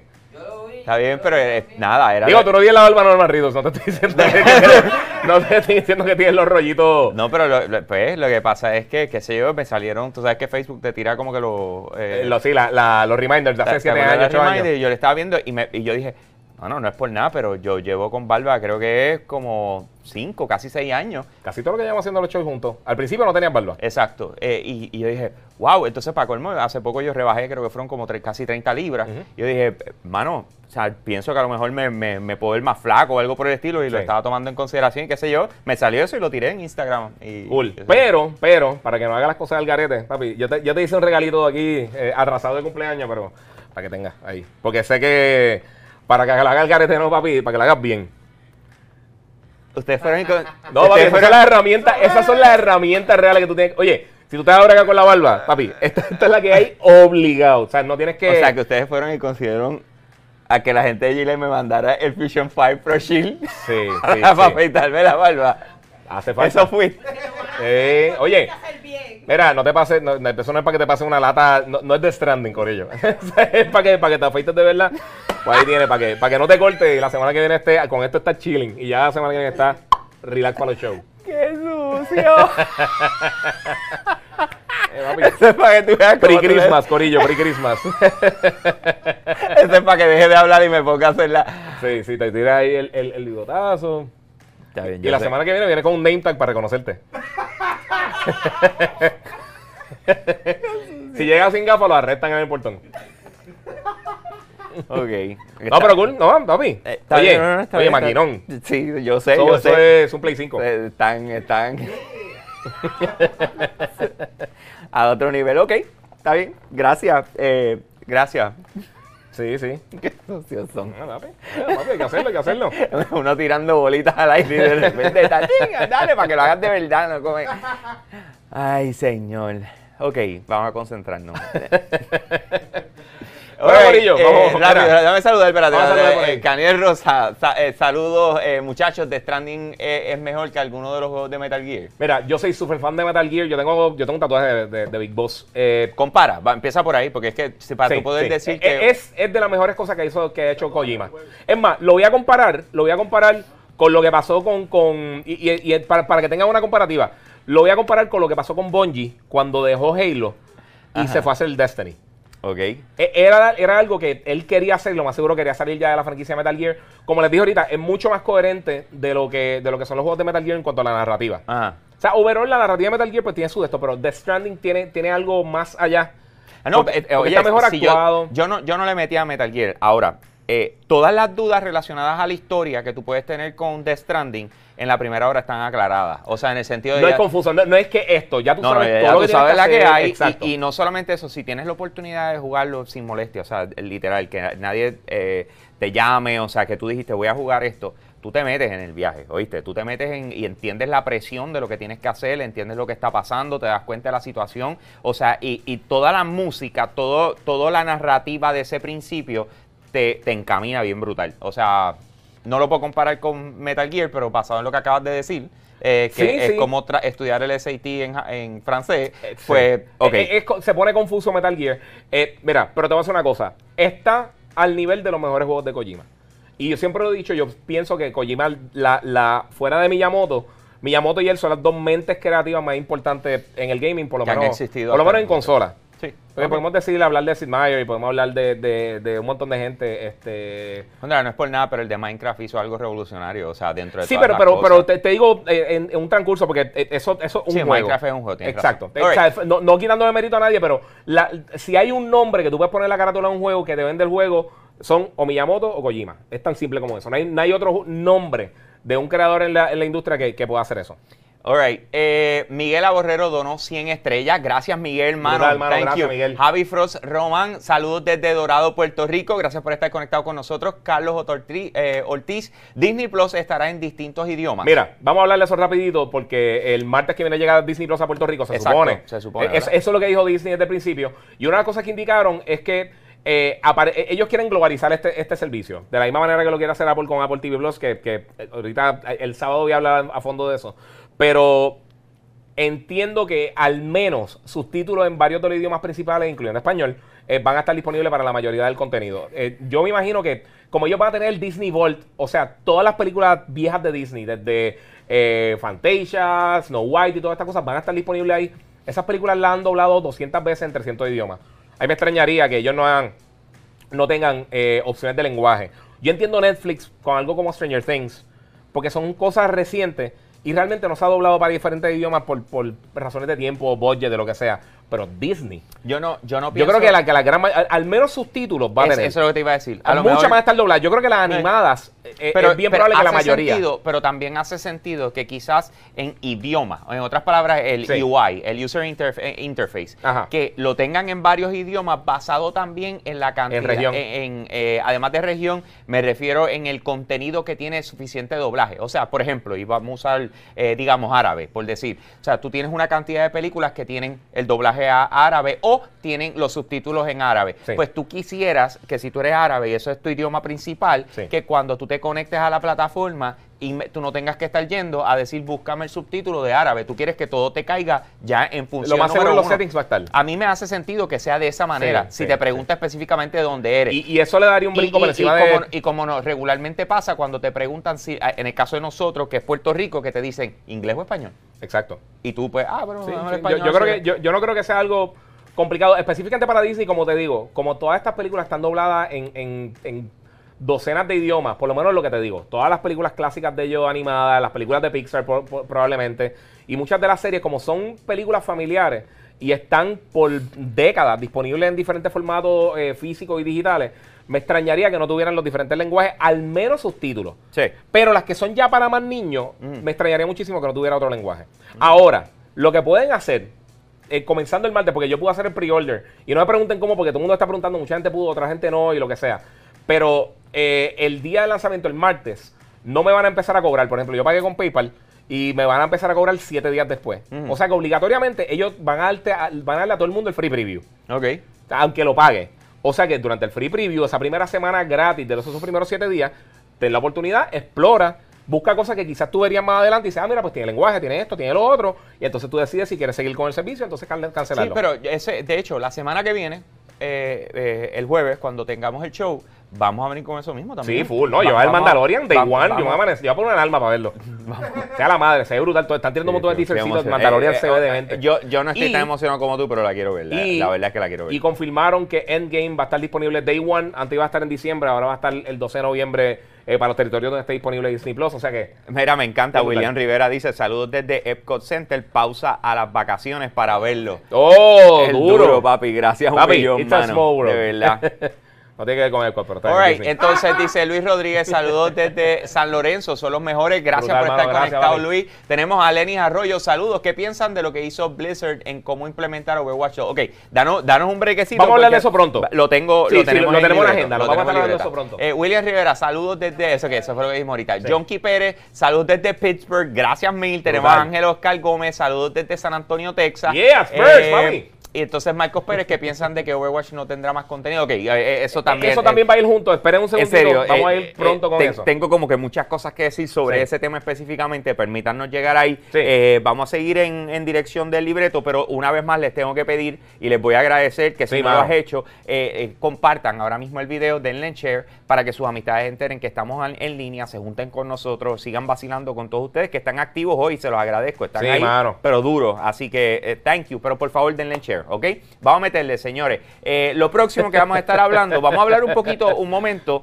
Del, Dame, dame esto rápido. Alex Lambert, dímelo, Giga. Me siento bien orgulloso. Eh, siento con C, bendito. Eh, siento orgulloso de que, de, que, de que saliste en el game de Resident Evil 2 Remake comiendo un hamburger. Eh, gracias, mano. También hizo una voz en Dragon Ball, pero pues eso, quédense callado. Este, Mira, eh, vamos a hablar del Sí. PlayStation 5. Eh, recibe nuevos detalles directos de parte de Sony. Eh, tenemos varios puntos y entre ellas vamos a tocar también unas cosas que pasaron hoy específicamente. sí. Así que háblame del price point. Mira, una de la, la pregunta más grande. hay dos preguntas inmensas de PlayStation 5. Una, la retrocompatibilidad, Sí. que sabemos que viene de PlayStation 4, pero todo el mundo sigue preguntando por los sistemas anteriores. Y la otra pregunta grande, por supuesto, es lo que todo el mundo quiere saber, lo más importante, el precio. Ahora, esta semana, básicamente eh, el, el- el- el CFO, el Chief Financial Officer, el jefe financiero de Sony, eh, lo entrevistaron y él estuvo hablando, eso fue hace, hace unos días, eh, y estaba hablando y dijo, mira, ¿sabes qué? Nosotros estamos ahora mismo básicamente tomando una decisión de que queremos eh, que la base de usuarios crezca bastante rápido y también queremos tener un precio atractivo para el consumidor, que sea atractivo para el consumidor y también pues, obviamente mantener la, la, eh, su- sus, eh, eh, sus inversionistas contentos. Pronto vamos a estar viendo lo que son las... La, y, esto lo mencionamos hace una semana aquí. Pronto vamos a estar viendo los precios de Black, de Black Friday. Yo creo que eso va a dictar mucho. Cuánto estas compañías están dispuestas a bajar. Porque ahí tú puedes ver cuánto entonces espacio van a tener Para ganar. para ganar con las otras Ok, consolas. pero Yo- el yo- punto es que eh, lo que es la norma, lo que es la norma, y regularmente ha sido así, con excepción creo que del Nintendo Switch. Yo creo que el Nintendo Switch hasta el momento ha sido la, la- la excepción. Las consolas de videojuegos cuando lanzan, lo- la- la- los que las eh, manufacturan, tienden a perder eh, dinero por un tiempo antes de empezar a ganar. Y yo creo que aquí la situación es cuánto vamos a perder. Esta sobre todas las cosas. eh, que- que- esta generación no fue tanto para Xbox ni para PlayStation. Lo- los dos, Xbox sí tuvo más pérdidas eh, en cuanto a las ventas al principio porque eh, tuvieron que meter el, el- el Kinect, Eh, lo, lo trataron de vender a la mala. Sí, eso Y eso fue un error gigantesco para ellos. Pero en el caso de PlayStation De 4, hecho, yo diría que ese fue el error. O sea, además, mató- de la, además de conferencia primera, Sí. eh, es, ese- el marketing y eso fueron las dos cosas. eh, el tú haberle incluido a la mala a, a la además de que el Kinect era el tamaño de este escritorio. Pero, eh, Sí, y no funcionaba bien, vamos, vamos a ser sinceros. Pero, ok, el punto- funcionaba bien, loco. Funcionaba bien. No digas que no funcionaba bien. Es que a nadie le ¿cuántos juegos salieron pa- Es que- No, no, es que hay una- está- son dos cosas distintas. No, no, no defiendan una con No, la papi, otra. no, el- el una, cosa es, una cosa es cuántos juegos salieron. Just Dance. Olvídate del resto. Just Dance y Dance Central, que eran los juegos principales. Dance Central funcionaba mejor. funcionaban súper bien con el Kinect, perfección. Sí. O sea, de Pero hecho, yo me muevo como Robocop, así que a mí Eh, no eso, me importa eso- es otra historia. Como Robocop Eh, pero, pero están ahí. Están Eh, ahí. y fue, en- y, fue y, sí. y sí insisto en que fue el error más grande que pudo haber tenido Xbox. pero en el caso de PlayStation 4, ellos con la venta de un juego y una suscripción de PSN ya estaban teniendo ganancias. Claro. O sea que, que no era una pérdida gigantesca con el PlayStation 3. Por otro lado, vendiéndola a 600 dólares, la versión más cara del PlayStation 3, Sony estaba perdiendo creo que era casi 900 dólares. Vendiéndola a 600. Porque tenía Blu-ray, que no era una, compa- una, una- Sí que era algo nuevo. Sí, de hecho, de, el de- Cell Pro- de- el- de hecho, pues, escúchate esta. Una de, la- de las herramientas de venta era que el PlayStation 3 era el Blu-ray más barato que había al momento. Sí. O sea que cuando vienes a ver, nada más en eso, un Blu-ray costaba más. O sea, la pérdida que cogió PlayStation, ponerse a inventar con el Cell Processor ese, El o sea, los error. cogió y los partió en cuatro cantos. Ya Sí. después al final, pues, llegaron a su punto y qué sé yo qué, pero... No, ah, y, ahora, y ahora hay que era- considerar también que, que- que las consolas, tanto el Xbox como el PlayStation, eh, desde esta generación en adelante están usando piezas que, que- no son piezas propietarias como tal. Ujú. Sí son eh, eh, cosas eh, customizadas para ellos, o sea, el, el, el- el GPU, el CPU o lo que sea, pero, pero no es no es como el Cell Processor que he hecho pie a cabeza por ellos y gastan 600 millones de dólares en, en- en- en Research and Development, Ajá. o sea, en, desarrollo y, y en, y en básicamente eh, eh, investigación y todas esas cosas. Ahora ese proceso se lo están ahorrando porque tienen partners. Cogen a, a- a- a- antes cogían Nvidia y cogen a diferentes compañías y se ahorra un poquito más con eso. Yo, desde un principio dije, el, tanto el PlayStation como el Xbox tienen que estar entre 400 y 500. Si no, no van a vender. Sí. Sí, estoy de acuerdo. Y, y yo no, yo no, a mí no me molestaría 500 si el almacenaje es bastante grande, porque sé que los SSD son caros. Pero yo creo que ahí es donde van a coger el mayor cantazo. Con los SSD. Sí. Pero los dos están comprando lo mismo, que eso también ayuda. Por eso, ayuda. Pero, pero como quiera, lo más caro que. O sea, lo, lo más costoso para producir eh, posiblemente va a ser eso. Porque, recuerda, la, la, la- si va a tener unos chipsets similares en cuanto al procesador y las tarjetas de video y todas esas cosas que va, que va a incluir, o el chip, el, el GPU como tal, eh, si ahora mismo Sony puede decir, mira, consolas caseras, la menos que me ha vendido, vendió 88 millones de unidades. Eh, So, estamos diciendo, mira, te vamos a comprar mínimo 70 millones de unidades de... de, de- Sí, sí, sí, lo entiendo, lo entiendo. Entonces, Pero- en masa, pues entonces... le- Pero le- hay otra cosa que está pasando, hay otra cosa que está pasando y es que, oye, no se le quiere dar mucho flor y mucho diseño y quizás pasa por la, por la bajita, pero hay una reestructuración corriendo eh, Sí, en, en sí, PlayStation fuerte. ahora mismo. ¿Tú, tú leíste, o- o- hoy salió un comunicado, mira, hoy salió una entrevista bien extensa de- del presidente Sai de Sony eh, Interactive Entertainment. Ah. Eh, y y la- la- eh, fue una longa, o sea, yo estuve como media hora leyendo bien brutal. Eh, No la vi, no me la enviaste. Eh, eh, no, es que la, la estaba ahorita comiendo, la estaba viendo, es lo que Ya. estaba comiendo. Eh, salió tarde. Entre las cosas que, la- de las cosas que estaba hablando, habló la mayoría de eso. Pero ahí se fue bien a fondo de todo eso. en- en la pero volvemos, estamos hablando de que Sean Layden, eh, eh, que es una de las... eh, Sean ha sido- se fue. pe- Pero ha sido una de las figuras No, sí, reconocidas y principales. de 30 años. Súper importantes de PlayStation. Sí. O sea, se fue. Sin mucho bla ni bla. Pero ¿sabes qué hice? Me metí hoy en el Twitter de él. Y hasta finales de octubre él seguía dándole retweet a las cosas de PlayStation. Sí. Y él se fue el 1 de octubre. O sea, yo no sé la razón principal por la que se fue. Algo puede explotar de repente. ¿Ok?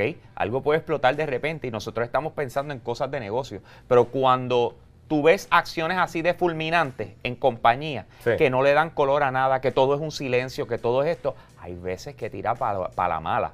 ¿Oíste? Sí, no, no, no, O sea, hay veces que tira para la mala y no quiero ni siquiera poner un ejemplo, pero No, no, no, pero... para la mala. Oye, Entonces, quizás algo tan simple como que una, un, no sé, un power struggle interno. eh, y, pues, y lo puede que sea. ser algo tan serio sí, bien como serio. por otro lado, Sí. que era lo que me refería. Como lo que está pasando ahora todos los días. Exacto. Ahora, sin embargo, mira la decisión. Vienen y cogen uno de los estudios, a- a una de las personas más importantes, de uno de los estudios más importantes de PlayStation, y le dicen, tú que llevas grinding, fajándote, Sí. metiéndole, siendo innovador, sacando nuevas cosas, que es el, no me acuerdo cuál es la El posición. de Guerrilla Games. Eh, yo sé que es de Guerrilla Games, pero no me acuerdo cuál era la posición de él. Herman Holtz. eh, él Y era. cogieron- ahora mismo te, te digo el puesto ahora rápido. Él era el. eh, era el, el- el head. Bueno, ahora mismo el head de Worldwide Studios. Cla- Ese fue la- la- lo que era lo que era Sean Layden. Pero él es el cofundador y el managing director, el games managing director de Guerrilla Games. Ok, o sea que en otras palabras estamos hablando de una persona, eh, Guerrilla Games, estamos hablando de Killzone, Y Horizon. Horizon, eh, no el Decima Engine. eh, ellos, ellos, o sea, como estudio y esta persona en experiencia, decir, voy a coger a este y lo voy a poner aquí, para mí le manda un, un clase de mensaje a los 12 estudios que tiene PlayStation. A 14 ahora. pues, Añadieron dos más. Sí. Eh, a los 14 estudios que tiene PlayStation diciéndole, sus desempeños nosotros lo vemos. lo estamos viendo. Exacto. Su, su, su, su creatividad nosotros lo estamos viendo. Todo lo que ustedes hacen nosotros lo estamos viendo y mira cómo nosotros lo recompensamos. Eso es, o sea, en cuanto a motivación de workforce, Sí. eh, eso es una cosa gigante. Sí. Y ahora viene la pizza por encima. Tienes una de las figuras más reconocidas en la industria del videojuego, eh, Shuhei Yoshida Sí. ha sido que si el superpresidente, una, olvídate, el tipo ha tenido los puestos más grandes. Y él dice, yo voy a bajar, porque hasta cierto punto esto es bajar, para manejar a los estudios pequeños. Eh, ahí- Eso- no, espérate. está en la ¿Tú sabes qué? madre. Eh, Eso, es- eh, eso está brutal. No, no, no, eso, yo lo veo brutal, pero, pero yo, yo lo veo de una manera diferente. Tú estás pensando en estudios pequeños. Estudio independiente y estudios pequeños son dos cosas diferentes. Eh, perdóname, la George, palabra Lucas, correcta es George Lucas y. Lucasfilm era un estudio independiente. Eh, eh, y ahí es donde voy. Eso se llama Kojima empowerment. Productions. Eso se llama empowerment. Insomnia Games son estudios independientes. Eso se llama Eran. Ahora Insomnia que es parte de Sony. Pero todo eso se llama empowerment. Sí, full. O sea, tú, tú decir que una de las mentes maestras más grandes de la industria está dispuesta a simplemente irse a ensuciar las manos Sí. y decir, yo voy a coger este grupito que tienen unas ideas brutales, que tienen un deseo salvaje de levantar y yo me voy a juntar contigo y voy a ayudarte con tus ideas y te voy a poner en los sitios correctos. Tú vas a triunfar porque yo voy a sacar del tiempo para llevarte a eso. Eso, o sea, vuelvo y te digo, esto no tiene que ver nada, o sea, esto, eh, claro, se va a reflejar en PlayStation Sí, 5, sí, se va a reflejar en el futuro de la industria, pero en cultura de una corporación, Ayuda muchísimo. esto es una cosa gigante, El bárbara, moral y- que crea. ¿Qué qué? Es- Sí. O sea, en serio, en serio, en serio. O sea, me gustaría que muchas compañías cogieran. Eh, Siguieran ese paso. De, de ver lo que es yo hice mi parte y ahora me toca trabajar con ustedes Sí. y llevarlo a otro nivel. Eso está brutal. Mi- Mira lo que ha hecho Sony con sus estudios internos, que esto es algo que a mí siempre me ha gustado. Nosotros conocemos mucha gente que trabaja en la industria y la realidad del caso es que ellos, ellos le han dado pie a muchas de estas compañías que eh, piensa en Media Molecule, piensa en, en Polyphony, los creadores de, de- de Gran Turismo, piensa en, en Timico, en, en Japan Studios, todas estas compañías que a veces se toman un montón de tiempo con los juegos y ellos le dicen, tranquilo, tómate tu tiempo a algo bueno. Métele. Mira, necesitamos dos años más. Está bien. Que el producto salga de calidad. En vez de, en vez de ajorarlo y tirar un crackdown o una cosa así, lo están, o sea, le están dando su espacio y su tiempo. Por eso yo creo que, aunque ahora mismito Kojima ha anunciado que va a ser adquirido, yo creo que para, para cuando anuncien oficialmente, el, el rumorado evento que va a haber en supuestamente febrero para del, del PlayStation 5, que van a dar los detalles finales, bla, bla, bla, y todas estas cosas, no me extrañaría que ya anunciaran que Kojima Production se va, a se va a integrar de la misma manera que hizo eh, Insomniac Games con Sony. Y continúe, puede hacer juegos de PC, para, para darte un ejemplo, como lo que Y, está haciendo y anuncien un partnership pues, relacionado a películas, porque es una línea También. por la que... y So- por la- Sony, tiene ahora también el, el estudio de películas. Por eso te digo, o sea, Sí, no, no me PlayStation, extrañaría. tiene, PlayStation tiene el estudio de películas, porque Sí. Sony siempre ha tenido películas. Eh, eh, PlayStation tiene una división Exacto, para eso. exacto, y no específica. tengo duda, no tengo duda de que le digan y, que, y que es, haya sido una razón principal por la cual lo montaron, Kojima, ¿oíste?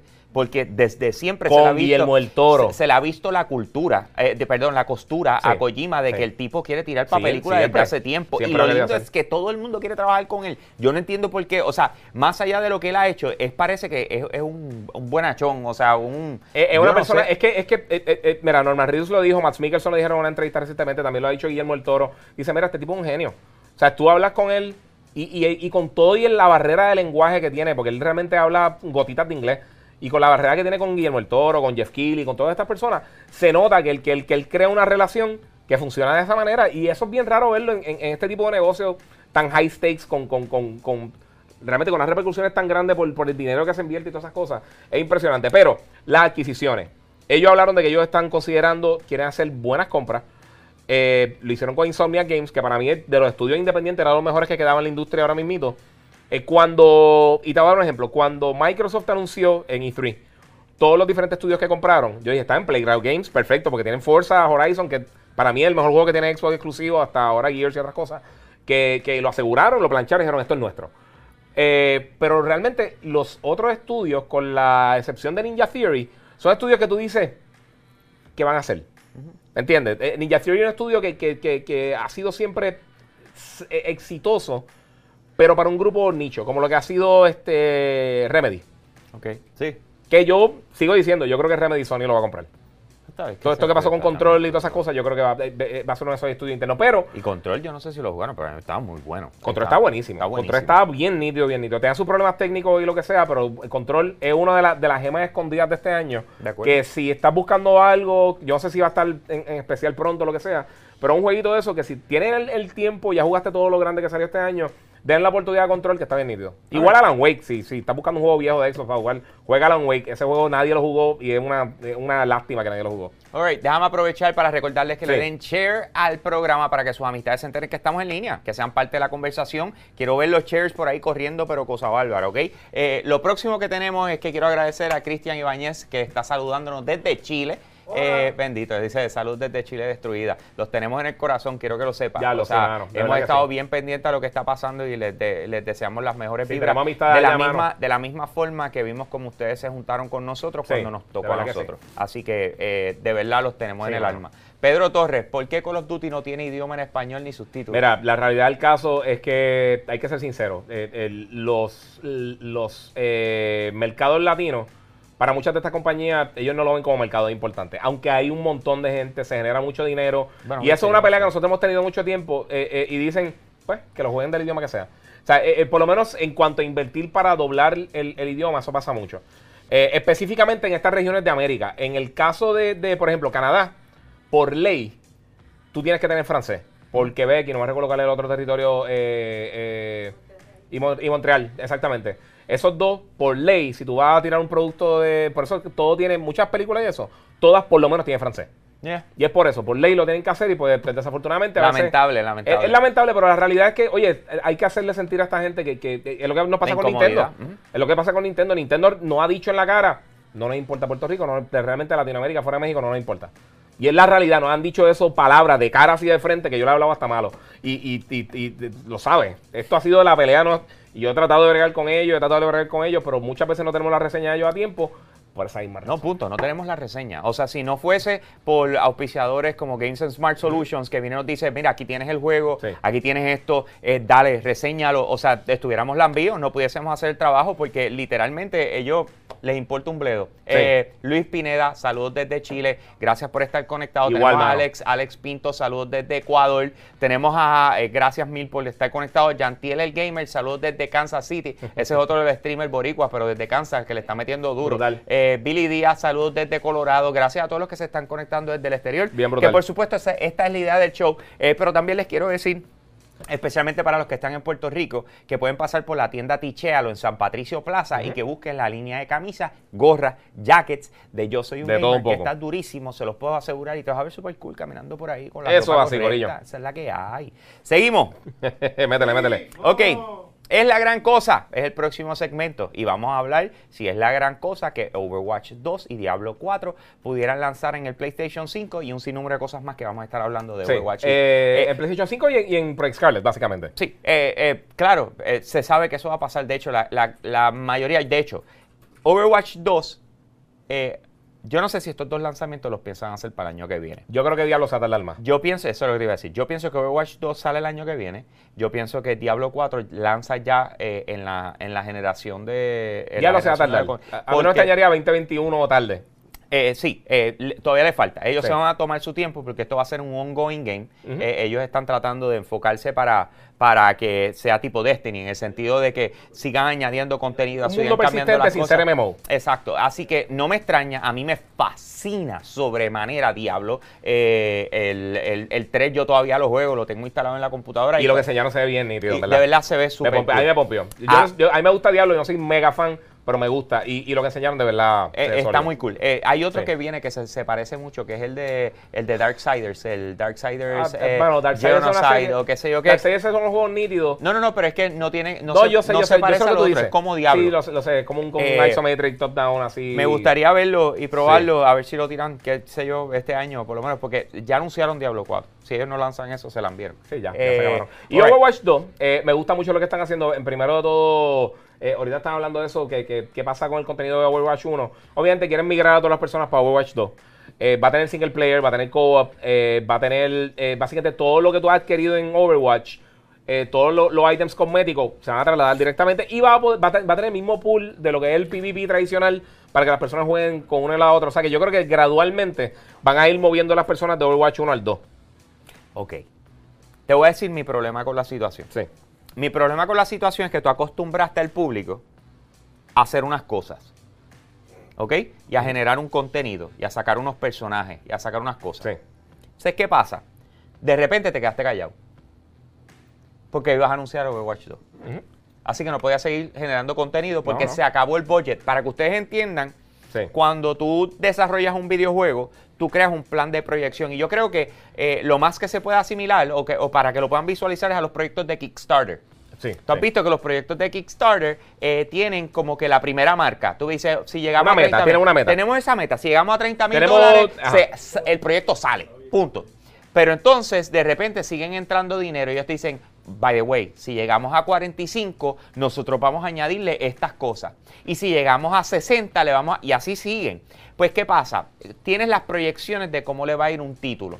Overwatch, recordando, eh, fue, tuvo su competencia cuando se presentaron los Hero Shooters con el de Battleborn, eh, con Battleborn de Gearbox Software. Y lo asesinaron. Lo asesinaron. Pero tú tenías esa expectativa. Claro, tú, tú, tú vas a ti pero como todo te tenías que probar. Así que ellos tenían sus metas y, y sus metas, pero nunca lo hablaron así ni lo presentaron así. Ellos lo que demostraron es que esto iba a ser un ongoing title y le iban a seguir trabajando. ¿Qué es lo bueno de, que, de lo que anunciaron?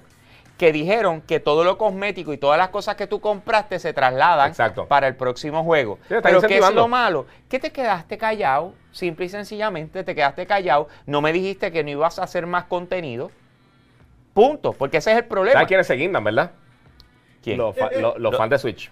los del Nintendo Switch, que fueron los últimos en llegar, eh, que acabaste de comprar el título, literalmente los otros días, y te acaban de decir que no te voy a generar más contenido. O sea, y esa, eso, Por ese- eso te esa dieron es la el complete situación. edition y dice, coge, buen provecho. Exacto, Ya. y llegaste hasta ahí. Ya te porque ahora ahí. viene Overwatch. Ahora, yo nunca había escuchado de esa integración y me corrió porque a lo mejor hay un juego que lo tiene, pero yo ahora mismo no me acuerdo. Sí. El hecho de que estás lanzando Overwatch 2 y que vas a poder jugar con gente de Overwatch 1. Ujú. Yo no había escuchado, o sea, lo había visto de otra manera, pero no lo había visto así. O sea, como ese tipo de inter- interlace de un next pa- game pa- pasó, contra... con, pasó con Halo, pero básicamente porque Halo se quedó con el mismo multiplayer por tres juegos, fue. eh, pues, Halo el- 3, el- Halo DST. Y Halo 4. No. Sí, Halo 4 también trajo el disco. Sí, Halo 4 trajo el mismo disco. No. Lo traía aparte, ahí fue que yo dije, aparte, pero, mano, hagan, ¿qué tal si hacen otro juego? Ah, bueno, no me en verdad ahora mismo no me Sí, acuerdo que de el- esa. el 4 pero- trajo el- pero- el disco aparte Sí, pero lo que el te quiero decir, lo que pasa es que Halo 3, Halo, Halo 3 o DST, eh, en ese caso, y era esto fue algo que también estábamos hablando hoy, ellos te, te daban hasta un disco y tú lo tenías que instalar Sí. aparte y toda la cosa. Pero aquí estamos hablando de, es como un crossplay, es como, está, hello, eh, eh, es como Street Fighter 2, poder jugar con Street Fighter 3, ¿entiendes lo que te quiero decir? Eso no era, eso no es normal. O sea, eso, that's a No. new one, that's a new, y es una tremenda transición, by the Creo- way. Creo, que ha pasado, ha pasado no- anteriormente, pero no me acuerdo qué porque juego. no estás dejando a nadie en el sentido de, no te voy a dar más contenido, pero aunque tú no puedas inmediatamente ir para Overwatch 2, como quiera vas a seguir jugando y vas a jugar sí, con sí. más Va- gente. va a haber gente. Y va a haber gente. Eh, que, que, que tú dices, mira, no puedo comprar ahora o tengo... no, y que no me vas a pagar el servidor. O sea, lo vas a dejar corriendo. ¿Me entiendes? O sea, eso es una buena noticia. Sí, es bueno. Pero sin embargo, como tú bien dijiste, el problema más grande es el Switch, que lo acabaste de lanzar con bombas y platillos. Llegó Overwatch al Nintendo Switch y de repente, by the way, no voy a hacer más contenido. O sea, porque ahora tienes que pensar en el próximo Overwatch. Yo sé, yo sé, yo sé que te frustra, pero pues. O sea, eso Sí. es. Honestamente, esa parte. Y corre bien, en no ¿verdad? me me, la versión de Switch, está nítida. Este, bueno, vamos a seguir. Eh, Guerrilla Games, eso, bueno, estamos hablando ahorita de Guerrilla Games, pero ellos tiraron un listing, eh, básicamente uh, eh, eh, abrieron una posición y están buscando eh, em- eh, empleados. Sí, pero tú tienes más que eso. No, por eso, yo veía eso porque yo tengo más que eso, exactamente. Eh. Eh, y es que están buscando para contratar para la secuela de Horizon Zero Dawn. eh, y lo, lo dijeron así mismito. Básicamente están buscando un artista técnico de vegetación. Y en el post dieron como que, mira, ven a- a- al mundo vivo de Horizon y todas las cosas. O sea que obviamente esto es por una secuela. Yo no voy a tener una expansión de Horizon eh, 1. Pero este año en E3, cuando yo estaba esperando para, para ver Cyberpunk, te ponían un área afuera, tenían cerveza y tenían como si fuera la barra del juego y toda esta área. Y me puse a hablar con un desarrollador que estaba allí. na- en verdad, el tipo dice, ah, la silla está vacía, nos sentamos. Y uno habla allí con gente de la industria. Y el tipo, me- yo dije, mira, yo hago esto. este, empeza- Empezamos a hablar. Y él me dijo, pues mira, eh, ¿y yo en qué tú trabajas? Y dice, mira, pues yo trabajaba con. Trabajé un tiempito con, con Guerrilla, tra- trabajé un tiempito con esta gente. Y yo, ah, ¿verdad? Y yo dije, ah, porque estábamos hablando de juegos brutales así recientes. Y de mis juegos recientes favoritos Horizon. Y él me dice, ah, pues yo trabajé con Guerrilla. Y yo, eh, eh, a mí me contrataron para animar los fuegos del juego. Todo lo que eran los efectos de fuego. Explosiones, las antorchas, todas esas cosas, él lo trabajaba. Y él me dice, eh, y esta gente animó todas esas cosas a mano, que es lo que estamos viendo aquí, una persona que, que, tiene que animar como las, las matas se mueven. Y los que han jugado Horizon Zero Dawn, sabes que es una cosa bien nítida, cuando está pasando con Halo y que ya pasan las manos por, las, por, por la, por, por- por la vegetación y se mueven con las manos. Una cosa bien impresionante y se va a estar tirando un juego próxima generación. El décima engine, esa es otra cosa que tiene Death Stranding. El engine está ¿Tú crees, que bestial. ¿Tú crees que el acuerdo haya sido ese? Me, me fui de libreto. ¿Tú crees que la- el acuerdo haya sido ese? De que eh, Hideo Kojima le dice, yo voy a trabajar el engine y después te lo doy para que tú montes el otro, el próximo juego tuyo ahí. No necesariamente, yo creo que yo creo que el décima engine, eh, no, eh, hay otro juego también que trabajaron con el décima, además de de, eh, de Death Stranding, no me acuerdo cuál es el otro, que no es interno. Eh, es un juego también creo que es eh, eh, como Second Party o algo así, no me acuerdo qué título ahora mismito, eh, pero eh, recuérdate, esto, esto eh, ahora mismito no me extrañaría, Pero ¿por qué no? O sea, volvemos, es redondo. no, O sea, seguro. sí, o sea, la cantidad de, de- tiempo y esfuerzo. Pero que más que eso, más que eso, yo creo que en vez de simplemente, ah, pues modificamos esto, úsenlo. Pero recuerda, van a ser dos juegos totalmente diferentes. Lo que no me extrañaría es que de alguna manera Kojima se involucrara, eh, aunque sea de una manera mínima, como Sí, pero te quedaste asesor mitad, o algo. de, de la- Horizon. te quedaste a mitad en la, Ah, la pues, pues sí, pues el tipo me estaba diciendo que él, él- él dijo, ah, pues ya está trabajando con eso. Y ahora me contrataron también eh, eh, otra vez para, para entonces bregar con, con eso y con otras cosas dentro de, de Horizon 2. ¿Y tú? Y yo, hmm, Qué bonito, pues básicamente me confirmó que viene Horizon 2. Que esto lo sabemos porque de, de juegos originales, franquicias originales, que no son IP persistentes como Spider-Man, es de los juegos más exitosos que hemos visto esta generación. Y el juego, para mí, está en el top 3, top 5 de esta generación de los mejores juegos que yo he jugado. Ok. Si no has jugado Horizon, Horizon está, es es la peste. Ese juego está durísimo. Por otro lado, es la gran cosa. eh, los problemas con el lanzamiento de Red Dead Redemption 2 para PC. Sí, porque con todo el tiempo se tardaron un año. Esto era para tener eso planchado. Realmente, para, para, para que el launcher no funcione, tengas problemas simplemente entrando al juego, eh, es un problema. Claro. Además de que, vamos a ser sinceros, yo pienso que en, en- y lo, lo hablamos cuando. eh, Esto es una cosa que va justo con, con lo de con lo de The Stranding también. ¿De The Stranding o.? No, de, de The Stranding. Este, Ah, yo pensaba que era Red de- Dead Redemption Ajá. es un juego que a nivel técnico es una cosa impresionante. Pero ese juego a mí me aburrió a las millas. Yo, yo no pude terminar este Red Dead Redemption. Cuando, cuando lo estamos jugando, yo le metí creo que fueron como 20, 25 horas y me aburría porque yo no encontraba qué hacer. Había muchas cosas para hacer, pero todo era como lento y ese yo lo encontré lento. En Horizon, en, perdón, en Horizon, en, en Death Stranding, aunque es más pausado, nunca me aburrió. Ya. Por las cosas que estaba haciendo en, Sí, no, en- no, you're preaching to the choir, porque honestamente a mí me pasó lo mismo con Red Dead Redemption 2. A mí el caballo, la ecuación de ir tener, que, esa- que eh, fue la diferencia, fue lo que me pasó con The Stranding, porque por lo menos mientras estaba caminando me enfocaban en, Está haciendo en que algo. no se te caigan las de esto, que no te vayas de lado. O sea, y eso nada más me distrae de tener que caminar una larga distancia eh, sin hacer nada, simplemente yendo hacia el frente. Así que el problema de Red Dead Redemption 2 en PC es una vergüenza para ellos. De, de hecho, debió Sí. haber lanzado con el lanzamiento original. Esperar un año después de eso, no sé ni cuál fue la estrategia detrás de todo No, esto. ellos quieren tirar un Aunque powerhouse que dure 5 años porque to- ahora mito que no lo pueden maxear. No, no hace ningún tipo de sentido. Ellos Quiero tienen, ellos tienen experiencia carro- con PC. Quiero carro en en Red Dead. ¿Quieres carro en Red carro en Red Eh, eh, Oíste, ellos tienen experiencia con. PC. Ellos tienen experiencia con PC. Sí, o sea, sí. no es como que no saben trabajar ¿Cuánto con tiempo PC. llevan con, con Grand Theft Auto, mano? No hace sentido. No Sí. hace sentido. O sea, esto no debió haber pasado. No, y un juego que cuando, cuando lanzó también todo el mundo decía, ah, va a ser más, va a vender más que Grand Theft y esto es otra estupidez. Es la gran cosa que Face Jarvis eh, Aimbot eh, le hayan dado un lifetime ban en Fortnite por haber utilizado eso. Un chamaquito de 17 años. Ok, yo, eh, ok. Si hubiera sido una competencia, yo digo que sí. Eh, Exacto. Pero Estamos él hablando, eh, él vaciando. ¿Tú sabes qué es lo que pasa? Que si lo vemos hasta cierto punto, yo, esto es como punto, decir... yo, ponte el- es- yo entiendo el punto de Epic. es como decir, eh, eh, esto es tan grande para ellos como sería si un jugador de la NFL lo mangaran en esos momentos espetándose el esteroide. ¿Entiendes lo que te quiero decir? Más que nada yo lo veo como Pete Rose, los que no se acuerdan, un pelotero, que él apostaba a que él iba a ganar, pero estaba apostando los juegos. Estaba, Y lo banearon de por vida del Salón de la Fama, el más hits que tiene en la historia de la, de, de la Grandes Ligas. Eh, y básicamente yo, yo lo veo más como eso, porque con esteroides él no estaba haciendo trampas dentro del juego. Pero yo creo que Epic dijo, ¿sabes qué? Le está dando promoción a. Ujú. Ese fue el problema. Y dijeron, pues te vamos a decapitar desafortunadamente. No aguantamos este tipo pero, de... pero eso es lo que yo no entiendo. O sea, te- ah, te vamos a banear de por vida. ¿Perdón? O sea, yo puedo abrir una cuenta mañana y jugar de otra manera. Lo que pasa es que me estás baneando a mí de competir profesionalmente de por vida, que eso es Sí. otra historia. Y by the way, y by the way, y by the way, un- un- sí, sí, yo no tengo duda que de- detrás de esto venga una demanda.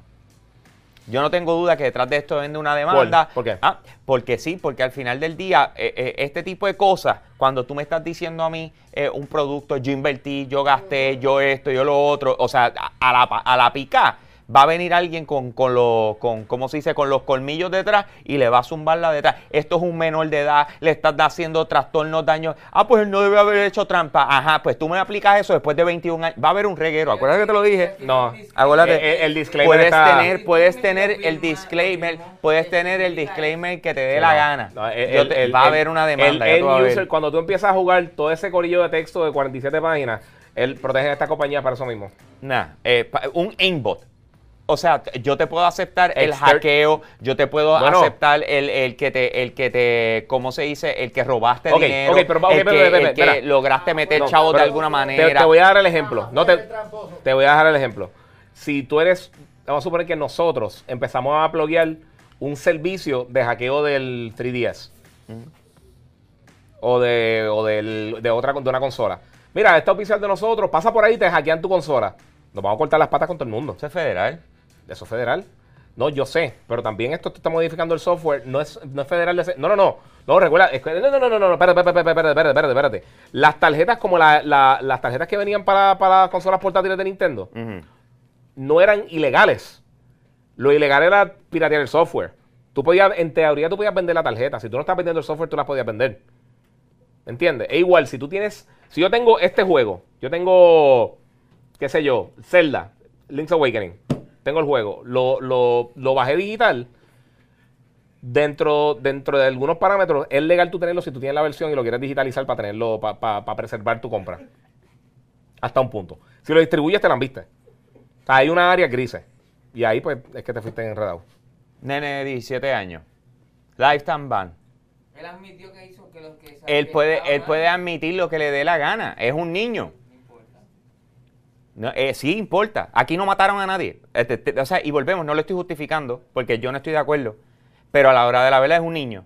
Y si yo soy papá y a mí y yo tengo a mi hijo con un trastorno emocional a consecuencias de algo así, confía, confía que yo le voy a demandar la vida. Eso no, tiene, no, no va a que, pasar nada. que no quite, que no quite, que no, la voy a perder.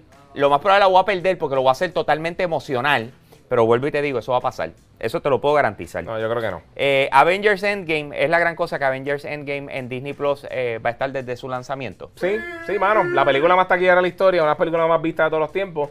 Eh, eh, originalmente, esto lo hablamos ahorita, pero originalmente iba a estar en diciembre, creo que el 11, si no me equivoco. Y ahora va a estar el día de lanzamiento. Es otra cosa que tú dices, mira, por el primer día, además de todas estas películas de, de, de estos terregueros, que por sí, para mencionar rapidito, Apple TV, ¿qué hay para ver en Apple TV? El sábado yo voy a hablar de, los, de los, vi los primeros capítulos de toda la serie. Eh, si me llamaron la atención, si me capturaron, o si te capturaron a ti, si las viste, eh, vean el show a la una de la tarde por Univision. Pero Disney Plus, sinceramente, Oye, yo, he visto a alguien que, que se pasó escribiéndome en diferentes cosas. Todo lo que toca Disney lo daña. Y yo, ¿y ¿por qué son la compañía que tiene las películas más exitosas del mundo? Ahora mismo, el 90% del box office siempre es de ellos. Eh, hermano, a los gustos los colores, pero decir que no es exitoso ya es irse en un viaje. Estoy de acuerdo. Seguimos. ¿Es la gran cosa de Pokémon Go sobrepase los 3 billones en ganancias de por vida? Sí. ¿Por qué? Porque cogió una de las escocotas más grandes que hemos visto en la historia. Sí.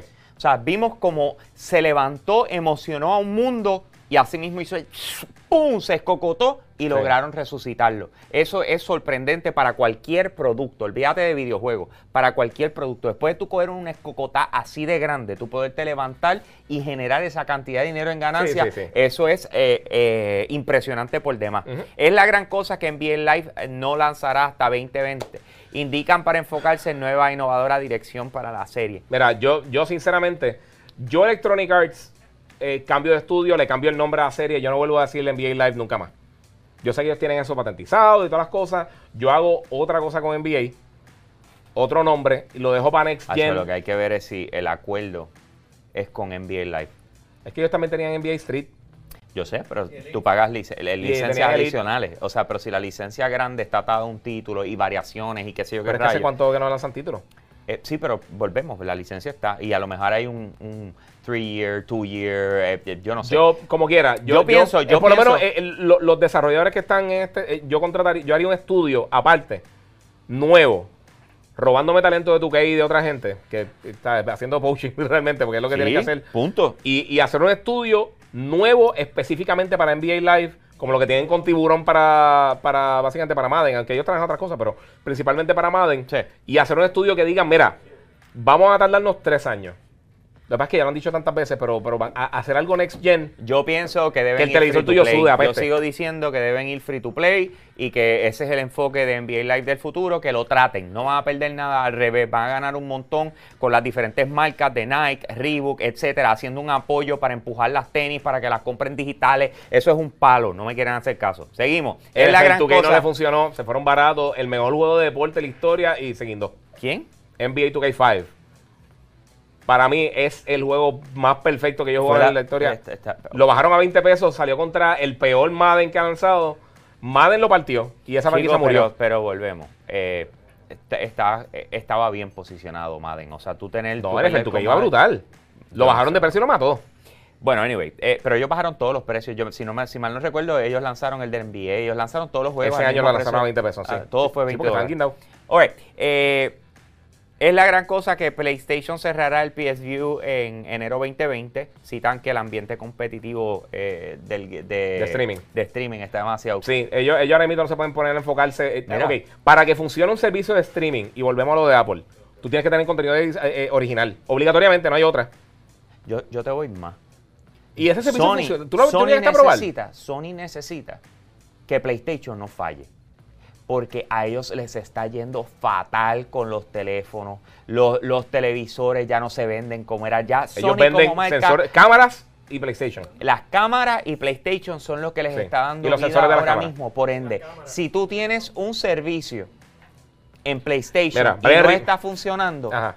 Tienes que matarlo. Pero a la pica, tú no puedes Sí. permitir que te arrastre y te, y te quite ganancias del resto de lo que estás haciendo. It's not working. Tú tú sabes la cantidad que ellos tienen que pagar en licencias y cosas para Sí, tener un servicio así funcionando. Si no funciona, bye bye, nos chequeamos, vamos con lo próximo. No, no se pueden dar el lujo. En estos momentos, Sony no se puede dar el lujo de quedarse con una pérdida así. Mira, eh, rápido, vamos a contestar esto rápido que me escribieron. Mira, Brian Rivera ese, hábleme de Jedi Fallen Order, he visto malos reviews. Eh, no has visto reviews, no hay ningún review del juego todavía. Eh, estas son opiniones de gente que no lo ha jugado básicamente. ¿Qué cosa? Jedi Fallen Order, Ah, exacto, no hay review. no hay reviews, so no hay reviews. Ahora mismo no hay nada. No lo hemos jugado todavía, pero reseña no hay. O sea, lo que ha salido es lo que la gente quizás ha jugado en un Impresiones, evento, pero, pero o evento, reviews, review no puede haber. reviews del juego no hay, o sea que eh, dale break hasta que nos llegue. Y pues entonces tengamos la oportunidad de jugarlo bien o, Sí, o se que empiecen a salir que- reseñas ¿a qué reales nosotros juego. Estamos? ¿Qué- ¿A qué estamos hoy? ¿A once? ¿Sale el viernes que viene? Ah, pues se supone que ya nos llegue ya esta semana. Se supone, Eh, próximamente. Sí, pero re- reseñas no hay nadie. Lo, lo más que han jugado la gente son dos, tres horas. Quizás no, yo alguna. creo que menos. Eh, eh, No, alguien, alguien puso el otro día, no algún portal grande yo puso que tenía tres entendido, horas. yo No, tenía yo no vi que era, pero. eh, eh, la gran mayoría de lo que se está hablando fueron los eventos estos que hicieron donde la gente pudo jugarlo, creo que son 15 minutos. No, en estos, en estos días se llevaron a gente para unos artículos. No sé si Ah, fue ya, en Informe ya. o algo. Y dijeron, la- este, jugamos tres horas de tal cosa, pero no leí porque no me gusta. Eso, eso mismo no, por eso ni, ni Sí, para allá, sí, mire. sí. Es la gran cosa que el PlayStation 4 sobrepasa las ventas del PlayStation para convertirse en la segunda consola casera más vendida en la historia con 102.8 millones. El PlayStation 2 aún está en primer lugar con 155 millones y siendo honesto, yo no pienso que lo vaya a alcanzar. No, nunca, no, jamás nunca. Eso No, no se va a quedar, eh, ok, consolas de todos los tiempos, incluyendo las portátiles. Ahora mismo solamente le quedan tres por delante. Le queda el Game Boy eh, original y el Game Boy Color, que están dentro del mismo renglón, Que son 118 millones. ajá. Eh, y, el Play- y el 10 que está en 154 y el PlayStation 2 con 155 millones. Wow, mano, el 10 estuvo así, ¿oíste? A pelo, el Xbox a pelo. El Xbox One. Suerte Chico, ahí. que eso es otra. El Switch ya está Yo creo que ya este mes le pasó al Xbox One en, en, en, No, no, no. en no, venta. No. Sí, sí, Ah, no, el Xbox One, perdón, me está pensando en Xbox 360. One, es que pues, Sí, sí, yo sí, sé, sí, te cambié, pero el- Sí, ya, ya le pasó al Xbox No, One. mira, mira, eh, eh, yo creo que en, en el- en lo que le queda de ciclo de vida del PlayStation 4, con los juegos que le queda el año que viene, yo creo que en, en los 2, 3 años que ellos van a seguir apoyando la consola, con vendiendo 7, 8 millones de consolas al año, lo que sea, yo creo que eventualmente eh, va a ser la tercera consola más vendida. Yo creo que va a estar en los 120 y pico. Le va a pasar al, al- al Game Boy, le va a pasar. No va a alcanzar, no va a llegar a los 130. Y si llega a los 130, va a ser 130, 131 millones. Y eso es con push brutal con todos los juegos grandes que vienen el año que viene. Final Fantasy, The Last of Us, eh, Cyberpunk, todas estas cosas que si la gente va a querer jugar. si hacen y si le hago y no, sí, sí, y le hacen una reducción de precio bastante buena. Considerable, claro. Acuérdate que ahora entra la parte de los mercados emergentes, que, que ahora ellos empiezan a mercadear, lo más seguro hasta veamos un diseño distinto de la consola. Sí, algo más limi- algo, algo más, más limitado. reducido, con mayor más ganancia. reducida, quiten ciertos ports o cosas que, Que no se que- usan. no se usan y, y lo tiren de nuevo, o sea, no tengo duda Por que eso, a- ahí tienen más ganancias. Y, y yo creo que, que va a terminar, que esto lo mencionamos hace meses, va a terminar como la tercera consola vendida de la historia. All right. Eh, antes de cerrar, quiero agradecer también. Tenemos a José Manuel Or- a- Arocho, salud desde Ohio. Tenemos a Evelio Abreu, salud desde San Juan, Puerto Rico. Tenemos a Benjamín Prado, salud desde Vega Baja, Puerto Rico. Gracias a todos por estar conectados con nosotros. Tenemos a Juan Reyes. ¿Qué ustedes piensan de Need for Speed Heat? Yo- ah, wow. También sale el viernes que viene. Ok, eh, yo tengo issues con Need for Speed Heat y Yo es también. que literalmente lo que se sabe es que estás tratando de meter como, como decir una, una película de acción con esta mezcla, estás diciendo que va a tener los elementos de underground, estás diciendo muchas cosas y lamentablemente no estamos viendo casi nada. El Sí, marketing es ha estado flojísimo, Eh, esto me huele, a- eh, me, me- me- me- me huele igual que el primer Watch Dogs.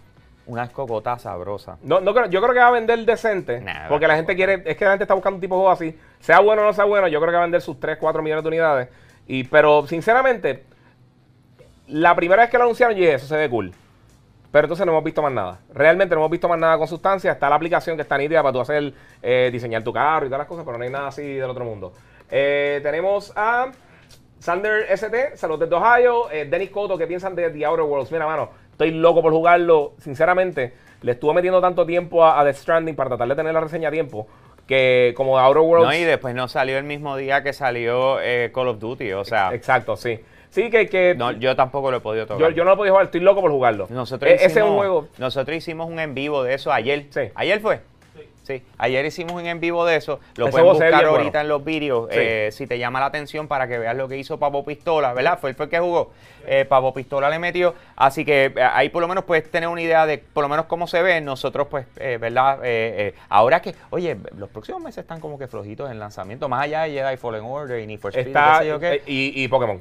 Y Pokémon, exacto. Esos son como que los últimos tres, ¿verdad? No, hay- hay- regularmente hay- a principios de diciembre había uno que siempre lo, lo dejaban Hay ahí. uno para- Square Enix regularmente tenía algo Sí. para diciembre, siempre para tirar. Estoy y pensando, ahora estoy mismo- pensando ahora porque si vienen dos o tres jueguitos grandes, pero no gigantescos. Ya básicamente después de Jedi, eh, juegos masivos grandes y Pokémon. exacto. Fu- Fueron del, del viernes que viene, que es Pokémon, Need for Speed y, y, este, Star Wars. Creo que hay como dos lanzamientos más grandecitos, pero nada nada al nivel de un Call of Duty, un Battlefield, Sí. un, un Grand Theft Auto, un Gran Turismo. na- O sea, no hay nadie así. no- Pero no le vamos nada a meter gigantesco. porque Outer World también es otro juego que hay que dedicarle mucho tiempo. ¿sabes? Sí, ese, ese yo lo quiero, ese- yo lo quiero terminar. El, el- el review viene tarde, pero ahora para las consideraciones de lo, de lo que son los, los mejores juegos del año, yo sé que ese va a ser uno de los candidatos y lo quiero jugar, no quiero ver el review ni nada. eh, por eso mismo, eh, aunque, oye, aunque estemos late to the game, la realidad del caso es que esos juegos de Game Pass, eh, ahora... Mira, este, eh, Carmelo Ortiz dice, Jambo, no te iba a afeitar la barba, loco, mira lo que me hicieron. Mira, papi, mira. Mira lo que me hicieron. Eh, fueron a- al nivel de, de hasta buscar un auspicio. Y ahora me chavé, ahora lo tengo que hacer de verdad. Ahora es de verdad. Sí, pero no te, no te dimos una ñangara, papi, te dimos... No, pero hello, o sea, por El eso te Fusion 5 Pro Shield. Aquí vamos sí o sí. Yo no, yo nunca Sí. había visto una navaja con tanto diseño, loco. Esto parece como si fuera un Ferrari. Me bufiado. Yo quisiera un carro así. ¿verdad? Ok, entonces también tengo por ahí a Oscar López que dice saludos pegado con mi hijo Marco. Tarde pero seguro, pregunta Pokémon Sword and Shield, otro Let's Go para botarlo a la basura. Lo que pasa es que Let's Go Pikachu y Let's Go Eevee era un remake dentro de todo, ¿verdad? Como la Eh, mayoría de los juegos de Pokémon. eh, eh, pero en este caso, supuestamente, ¿verdad? Y volvemos, yo yo llegué a jugarlo en, en E3, ¿verdad? Lo llegamos a jugar. Sí, no me sí. acuerdo, pero fue bien poco. No, Pokémon yo no pude jugar porque, porque estuvo bien limitado si el tú- tú tiempo. podías- la realidad. Nintendo no dio poquito tiempo para jugar los títulos. Yo cogí. No, tuvimos una hora para jugar absolutamente todo Por lo eso, que tenían. Y por fue eso. como que de- dedícale tanto yo jugué este, Zelda, yo jugué este. Zelda que me gustó un montón. Y, y la gente sigue diciendo que pateamos Zelda. No pateamos Zelda. Yo hubiera preferido un juego nuevo, pero a mí me gustó mucho Zelda. Eh, Link's Awakening. Luis Mancho no lo he podido tocar. Luis Mansion yo lo jugué en E3, no lo he podido tocar ahora, pero Luis Mansion lo que jugué en E3 se sentía bien sólido. Esos juegos usualmente son bastante buenos. Eh, jugué esos dos, jugué Marvel, que de verdad no me mató. Eh, y ya no escucho a nadie hablando de ese Ay, juego. de verdad, eh, yo no he bajado los personajes nuevos de Marvel Ultimate Alliance. Gracias. Pues. Es que me, me- me envolví con. No, no he jugado Borderlands y yo que estaba que no paraba de jugar. Sí. O sea, eh, es que The Stranding me ha consumido un montón. Pero nada, señores, de esa manera terminamos el show. Gracias por estar conectados con nosotros. Por supuesto, pueden seguir pegados a yo soy un gamer.com y nuestra página en Facebook, donde se continuaremos publicando todo lo que está Sí. pasando en la industria de videojuegos. Pero si no lo has hecho, también nos puedes seguir a Giga y a mí. En mi caso, Jambo PR con H, el Giga947 en Instagram. Estamos subiendo contenido consistentemente durante la semana de, de diferentes cosas. O sea, no literalmente lo mismo que puedes estar viendo en cualquier otro sitio. Es cosas Cine, entretenimiento, y película, más que todo, de lo que nos gusta a nosotros individualmente, el flow de cada uno en, en- en su viaje. Eso así así. que eh, nos pueden seguir así. Recuerden que me puedes escuchar de lunes a viernes, de 2 a 7 de la noche en Los Reyes de la Punta por la Mega 106.9 FM. Y ahí me puede escuchar de lunes a viernes de 5 a 11 de la mañana en el despelote de la nueva 94. Oye, Corillo, mañana tenemos General en Copulero, va a estar bien bueno. Eh, también recuérdense que todos los sábados nos pueden ver a la 1 de la tarde y a las 10 y media por Univision Puerto Rico. Tenemos la reseña de Doctor Sleep. Vamos a estar hablando de Super Monkey Ball. Vamos a estar hablando de lo que pasó con Apple TV Plus. Vamos a estar hablando también de lo que pasó con BlizzCon en detalle, que hoy lo tocamos por encimita, pero vamos a estar hablando mucho de lo que pasó con Overwatch y con Diablo 4 y muchas cositas más. O sea que, como le digo ambos, Jambo PR, el Geek 947, yo soy un gamer. Y nos vemos el jueves que viene, que tenemos un par de cositas nítidas también para hablar la semana que viene, justo antes que lance Star Wars. Ya, Vamos a hacerlo. Nos fuimos.